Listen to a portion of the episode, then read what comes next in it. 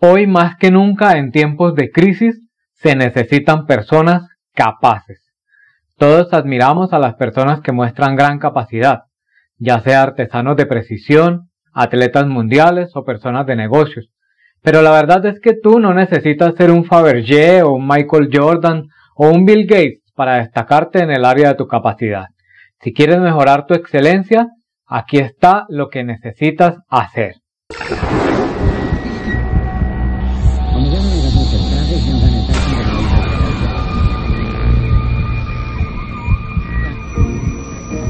Going to hear about today is nothing short of a miracle. It's dramatically new, made possible only through years of research, and innovation. John Garner, un famoso escritor, escribió en algún momento una frase que me llamó muchísimo la atención y que quiero compartir contigo hoy. El escrito dice así, la sociedad que desprecia la excelencia en plomería, porque la plomería es una actividad humilde, y tolera la falsedad en la filosofía, porque la filosofía es una actividad elevada, no tendrá ni buena plomería ni buena filosofía, ni sus tubos ni sus teorías retendrán el agua. ¿Qué es cierto? ¿Qué es cierto este escrito de John Garner? Porque nos habla precisamente de que sin importar cuál sea el área en la que nos desempeñamos, hay que hacerlo de una manera excelente. Y allí es donde cobra relevancia la capacidad de las personas para llevar a cabo su misión, para llevar a cabo la misión de vida en la que se han encaminado o para llevar a cabo la misión de cualquier organización o de cualquier grupo que tengan a cabo. Cualquier capacidad que tú hayas logrado desarrollar en tu vida, tienes que procurar por fortalecerla y mejorarla cada día más. Como, como dice John Maxwell, la capacidad va mucho más allá de las palabras. La capacidad es la habilidad del líder de decir las cosas, planearlas y hacerlas de tal forma que otros sepan que tú sabes cómo hacerlo, cómo alcanzar la meta y que además sepan que te quieren seguir. Si tú desarrollas tu capacidad, las personas vendrán a ti. Serás un líder muchísimo más efectivo porque las personas querrán seguirte.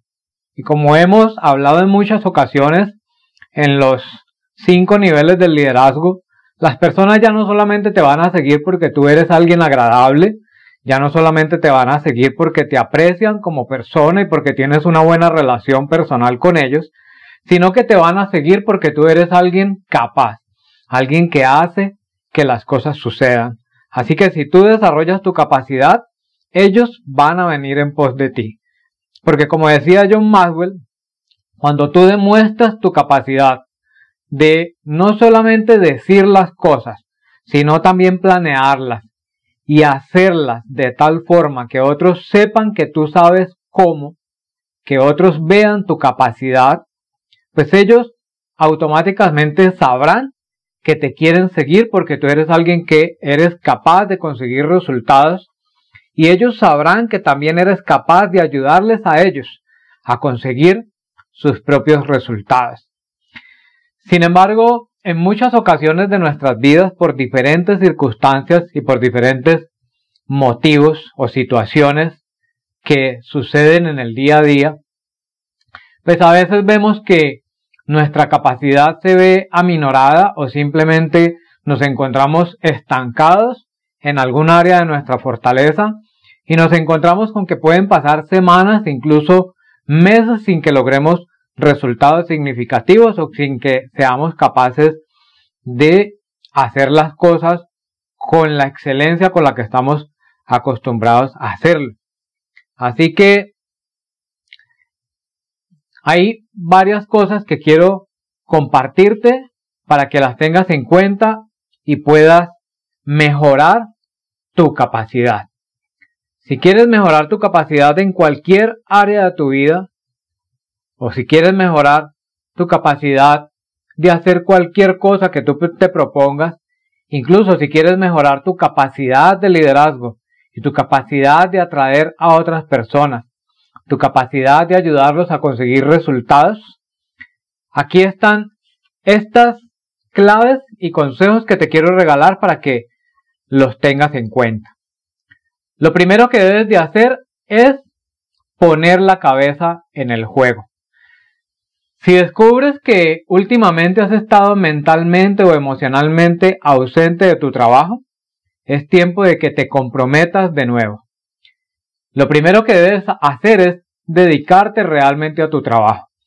Sea cual sea la misión que tú tienes, sea cual sea la asignación, las tareas, sea cual sea el proyecto que hayas decidido emprender, lo primero que tienes que hacer es dedicarte exclusivamente a esto. Determina darle una apropiada cantidad de atención exclusiva a este asunto, independientemente de cuál sea. Trata de que la mayor cantidad de tiempo que tú dedicas en cada día sea para desarrollar las tareas o las metas que te has propuesto en esta área de trabajo específicamente. Lo segundo es que debes averiguar por qué has estado ausente de tu trabajo, de tus proyectos o de tus negocios. ¿Qué es lo que te tiene distraído? ¿Qué es lo que te tiene emocionalmente ausente? ¿Qué es lo que te tiene preocupado o preocupada? Lo primero que tienes que hacer entonces para descubrir esto es revisar si realmente estás siendo retado cada día. Si realmente te estás enfrentando a desafíos que te mantengan animado, motivado, entretenido o interesado. Es muy probable que tu falta de ánimo o que tu distracción o que tu o que tu alejamiento emocional tenga que ver precisamente con que no estás encontrando el suficiente interés en lo que haces o que no estás encontrando el suficiente desafío que te mantenga motivado a mejorar y que te impulse a buscar nuevas formas de hacer las cosas cada día con más excelencia. Así que piensa en lo siguiente, ¿necesitas nuevos retos? ¿O es probable que estés en conflicto con tu jefe o con tus compañeros? Este es un área importante que debes analizar porque también los conflictos, las dificultades, ya sean personales, profesionales, ya sean situaciones conflictivas desde el punto de vista laboral o desde el punto de vista personal, suelen hacer que tú estés emocionalmente inestable. Revisa si has estado durante un tiempo en conflicto con tu jefe o con algún compañero en tu trabajo o con tus subalternos o si has estado en conflicto con alguien en tu familia. Analiza también si estás en un trabajo que te parece un callejón sin salida. Recuerda que te acabo de decir que una de las principales razones por las que muchas veces nos encontramos desanimados y faltos de interés es porque estamos desarrollando un trabajo o un proyecto para el cual no vemos ningún resultado final o el cual nos parece que no nos va a conducir a ninguna parte. Así que revisa si estás en un trabajo, en un proyecto o en un negocio que te parece como si fuese un callejón de salida. Tienes que identificar la, la fuente del problema. Una vez hayas identificado la fuente del problema, tienes que establecer un plan para resolverlo. Y parte de ese plan puede incluir este segundo consejo que quiero regalarte. Lo segundo es redefine el nivel. Si no te estás desarrollando siempre a un alto nivel, tienes que examinar constantemente tus objetivos. Recuerda que siempre que estés creciendo, estarás fuera de tu zona de comodidad. Y tu meta y tu propósito para desarrollar tu liderazgo a un alto nivel tiene que ser estar creciendo todos los días, estar creciendo permanentemente. Así que si no te estás desarrollando siempre a un nivel alto, tienes que examinar cuáles son tus objetivos. Hazte la siguiente pregunta.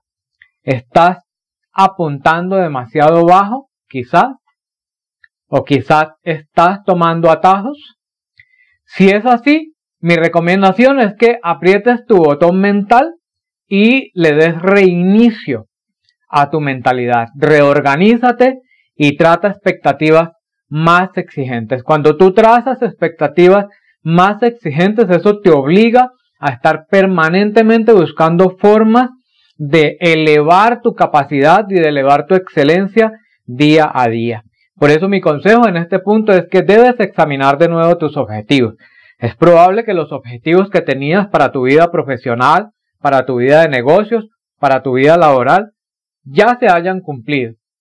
Si este es el caso y has alcanzado los objetivos que te propusiste tiempo atrás, es momento de plantearte nuevos objetivos, nuevas metas muchísimo más altas, que te mantengan enfocado y que te mantengan interesado en desarrollar nuevas habilidades y en mejorar las que ya tienes. Y esto puedes hacerlo a través del consejo número 3 que quiero compartirte en este momento. Lo tercero es, busca tres formas para mejorar. Busca tres medios para mejorar. Recuerda que nadie se mantiene mejorando si no tiene la intención de hacerlo. Así que mi consejo en este punto es que hagas una pequeña investigación para encontrar cuáles son tres cosas que puedes hacer para mejorar tus habilidades profesionales. Recuerda, encuentra tres cosas que puedas hacer para mejorar tus habilidades profesionales. Puedes iniciar nuevos estudios, un nuevo curso, un nuevo diplomado, practicar alguna habilidad que creías que estaba estancada, empezar a recibir mentoría de otras personas, empezar a buscar asesoría para mejorar en algunos aspectos específicos de tus habilidades profesionales.